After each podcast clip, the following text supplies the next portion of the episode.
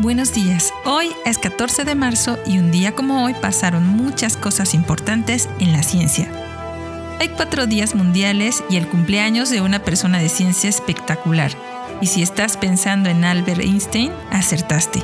Pero en realidad me refería a Matilde Montoya, la primera mujer mexicana en alcanzar el grado académico de médico, en 1887. Quédate y te platico más historias de ciencia. Pero antes, ¿quién dijo? Pocas personas son capaces de expresar opiniones que disienten de los prejuicios de su grupo social. La mayoría son incluso incapaces de formarse tales opiniones. Descúbrelo al final del episodio. Hoy es el Día Mundial del Pi, dedicado al número pi por la forma en la que se escribe en el formato para las fechas usado en Estados Unidos, 14 de marzo 314. Algunos datos sobre el pi. El símbolo pi ha estado en uso durante más de 250 años. Este símbolo fue introducido por William Jones, un matemático inglés en 1706. Fue popularizado por Leonard Euler. Pi fue parte de la mitología egipcia. La altura vertical de sus principales pirámides tiene la misma relación con el perímetro de su base que la relación entre el radio de un círculo y su circunferencia. Aunque pi no siempre fue conocido así. Antes de 1700 se le decía algo así como la cantidad que cuando el diámetro se multiplica por él se dé a la circunferencia. Muy largo.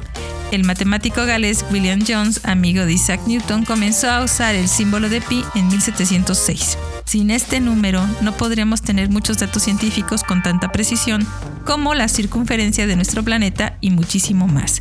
Calcular las cifras de pi ha sido una obsesión matemática. Feliz Día del Pi. Hoy también se celebra el Día Internacional de las Matemáticas. Como sabemos, estas son indispensables. Describen fenómenos cotidianos y nos ayudan a entender nuestro entorno. Las matemáticas se pueden definir como la ciencia que estudia relaciones entre cantidades, magnitudes y propiedades y las operaciones lógicas mediante las cuales se pueden deducir cantidades, magnitudes y propiedades desconocidas. En general, estudia las propiedades de los números y las relaciones que se establecen entre ellos. Las matemáticas fueron estudiadas desde el inicio de la humanidad, surgiendo de manera independiente en las diferentes culturas del mundo. Hoy también es el Día Mundial de la Endometriosis. La endometriosis es un fenómeno que se desarrolla en el cuerpo de la mujer cuando el tejido que recubre el interior del útero, llamado endometrio, aparece en otras zonas. Las consecuencias principales de este escenario son el sangrado abundante, dolor intenso, posibilidad de sangrar entre un periodo y otro e incluso pueden incurrir en problemas de infertilidad. Cada año se recuerda en esta fecha a la endometriosis con el objetivo de dar a conocer este padecimiento que afecta a un porcentaje de la población femenina a nivel mundial y que altera su calidad de vida.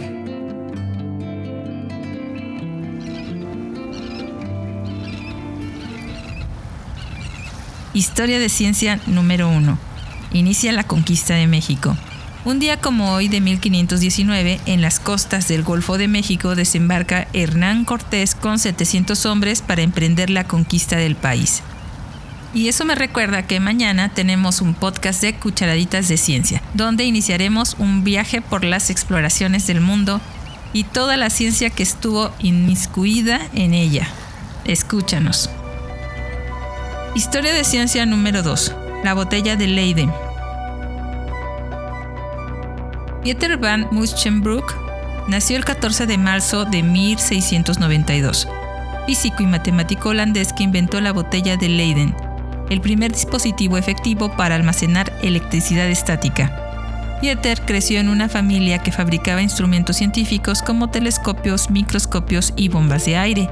Antes de su invención, Gericke había producido electricidad estática utilizando una bola de azufre, con efectos menores. En enero de 1746, Pieter colocó agua en un recipiente de metal suspendido por cuerdas de seda y condujo un alambre de latón a través de un corcho hasta el agua y acumuló la carga del agua. Cuando un asistente desprevenido tocó el recipiente de metal y el alambre de latón, la descarga de este aparato produjo una sustancial descarga de electricidad estática El nombre de Leiden está relacionado con el descubrimiento que fue realizado en la Universidad de Leiden. Historia de ciencia número 3. Antigüedades primigias. Jens Jacob Asmussen nació el 14 de marzo de 1821, arqueólogo danés, uno de los principales fundadores de la arqueología prehistórica. Su libro, de 1843, Las Antigüedades Primigias de Dinamarca, fue una de las obras arqueológicas más influyentes del siglo XIX.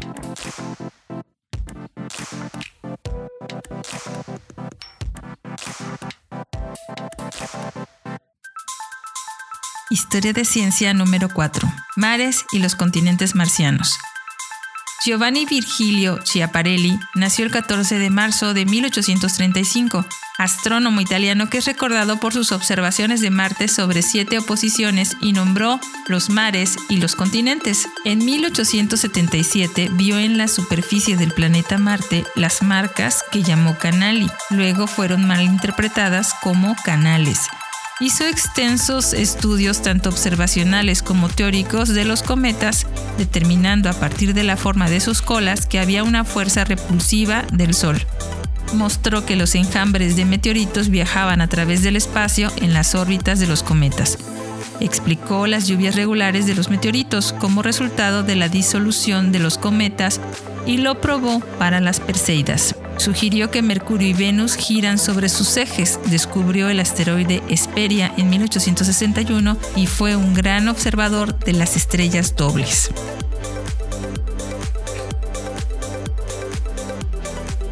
Historia de ciencia número 5. Fotografía. John Herschel en 1839 se refirió a la fotografía en una conferencia entre la Royal Society y posiblemente ese fue el primer uso de la palabra. Después de las publicaciones de Henry Fox Talbot de su invención de lo que se conoció como el proceso calotipo, varios científicos realizaron sus propias investigaciones, incluidos no solo Herschel, sino también Berard, Robert Hunt y Draper. Herschel usó el nombre crisotipo de la palabra griega para oro para su proceso. Usaba papel lavado en una solución de amonio citrato de hierro y realzaba la imagen con una solución de sosa o cloruro de oro. También usó el nitrato de plata y con ello logró fijar la imagen en el primer caso lavándola con yoduro de potasio y en el segundo con hiposulfito de sosa. Tuvo dificultades técnicas para controlar el contraste, el color y el empañamiento de la imagen. Historia de ciencia número 6. Farmacología. Sir Thomas Lauder Burton nació el 14 de marzo de 1844, médico escocés que desempeñó un papel importante en el establecimiento de la farmacología como una ciencia rigurosa. Es mejor conocido por su descubrimiento de que el nitrito de amilo alivia el dolor de angina de pecho. Historia de ciencia número 7. Hematología. Paul Ehrlich nació el 14 de marzo de 1854, bacteriólogo, hematólogo e inmunólogo alemán cuyo trabajo pionero en quimioterapia incluyó el descubrimiento del salvarsan o ars fernamina, el primer tratamiento capaz de curar la sífilis contra la espiroqueta treponema pallidum. Su investigación de la histología de la sangre estableció la hematología como campo científico, Ehrlich también desarrolló nuevos métodos de tinción para estudios microscópicos en tejido vivo. En un momento en el que se entendía poco sobre el mecanismo de la enfermedad causada por bacterias, propuso la teoría de la cadena lateral como una explicación química de la inmunidad, las defensas del cuerpo contra la infección. Aunque en términos generales era incorrecta, la teoría sin embargo estimuló más trabajo sobre el problema compartió el Premio Nobel de Fisiología o Medicina en 1908 con el bacteriólogo ruso Elie Mechnikov. Historia de ciencia número 8. La primera mujer médica de México. Matilde Petra Montoya Lafragua nació en la Ciudad de México el 14 de marzo de 1858. Es considerada la primera mexicana en recibir un título de medicina. Además, creó la Sociedad Filantrópica. Junto con las señoras de la Sociedad de la Luz y el Trabajo, fundó la Escuela Obrador, Luz y Trabajo para Hijas de Obreras. Perteneció a la Sociedad Mexicana de Costureras Sor Juana Inés de la Cruz, de la que fue presidenta de Hacienda para el periodo de 1898 y 1899, y fue socia del número del Ateneo de Mujeres. En 1891 formaba parte de la Liga Médica Humanitaria, asociación que reunió a médicos, dentistas, parteras y farmacéuticos con el objetivo de establecer varios consultorios médicos nocturnos en los que la gente sin recursos económicos pudiera encontrar a toda hora de la noche médicos o parteras a precios módicos. En 1925 ella y Aurora Uribe fundaron la Asociación de Médicas Mexicanas. Montoya logró que el término partera no se usara de manera despectiva. Precisamente por esto es que es una de las mujeres más vitoriadas y una de las que más se habla en esta época.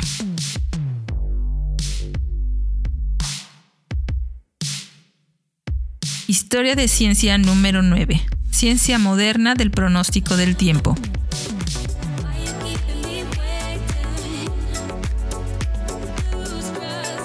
Wilhelm Bergnes nació el 14 de marzo de 1862, meteorólogo y físico noruego, uno de los fundadores de la ciencia moderna del pronóstico del tiempo. Cuando era niño, Berknes ayudó a su padre, Carl, profesor de matemáticas, a realizar experimentos para verificar las predicciones teóricas que resultaron de la investigación hidrodinámica de su padre. Después de graduarse de la universidad, pasó a su propio trabajo aplicando las teorías hidrodinámicas y termodinámicas en condiciones atmosféricas e hidrosféricas para predecir las condiciones climáticas futuras. Su trabajo de meteorología y ondas eléctricas fue importante en el desarrollo inicial de la telegrafía inalámbrica. También desarrolló una teoría de los ciclones conocida como la teoría del frente polar con su hijo Jacob.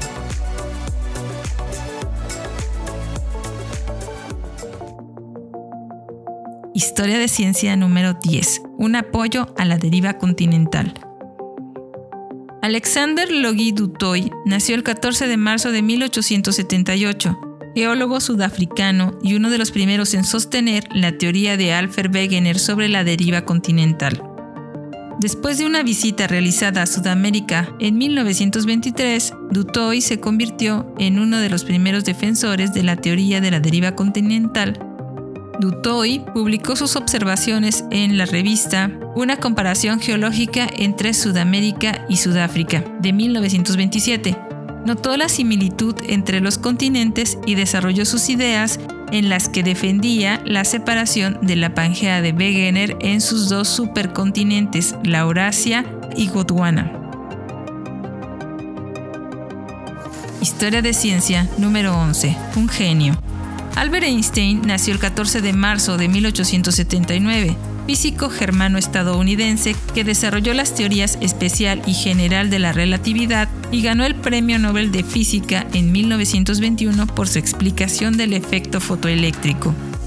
Fue reconocido como uno de los intelectos más creativos de la historia de la humanidad. En los primeros 15 años del siglo XX, Einstein avanzó una serie de teorías que proponían formas completamente nuevas de pensar sobre el espacio, el tiempo y la gravitación. Sus teorías de la relatividad y de la gravitación supusieron un profundo avance sobre la antigua física newtoniana y revolucionaron la investigación científica y filosófica.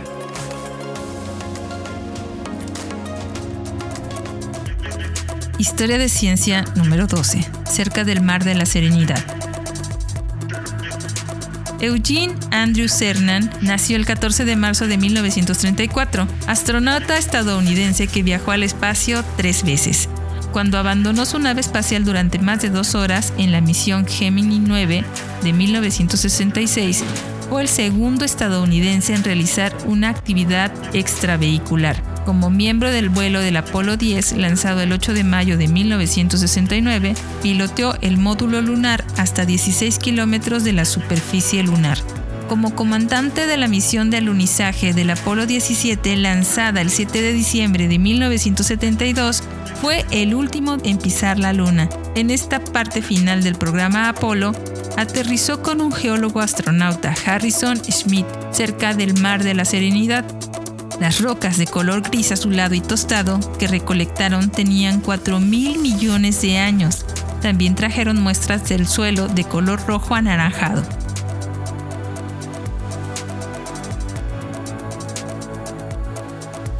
Esto fue todo por hoy, pero antes de despedirnos fue Albert Einstein quien en su cumpleaños número 80 dijo, Pocas personas son capaces de expresar opiniones que disienten de los prejuicios de su grupo social. La mayoría son incluso incapaces de formarse tales opiniones. Muchas gracias por escucharnos. Recuerda que si quieres contactarnos o colaborar, por favor no dudes en hacerlo. Nos encuentras como Cucharaditas de Ciencia en Instagram, Twitter y Facebook, en TikTok y en WordPress. O puedes escribirnos a cucharaditasdeciencia.gmail.com. Desde el corazón de Jalapa, Veracruz, México, te abrazamos con afecto. Ten un excelente día.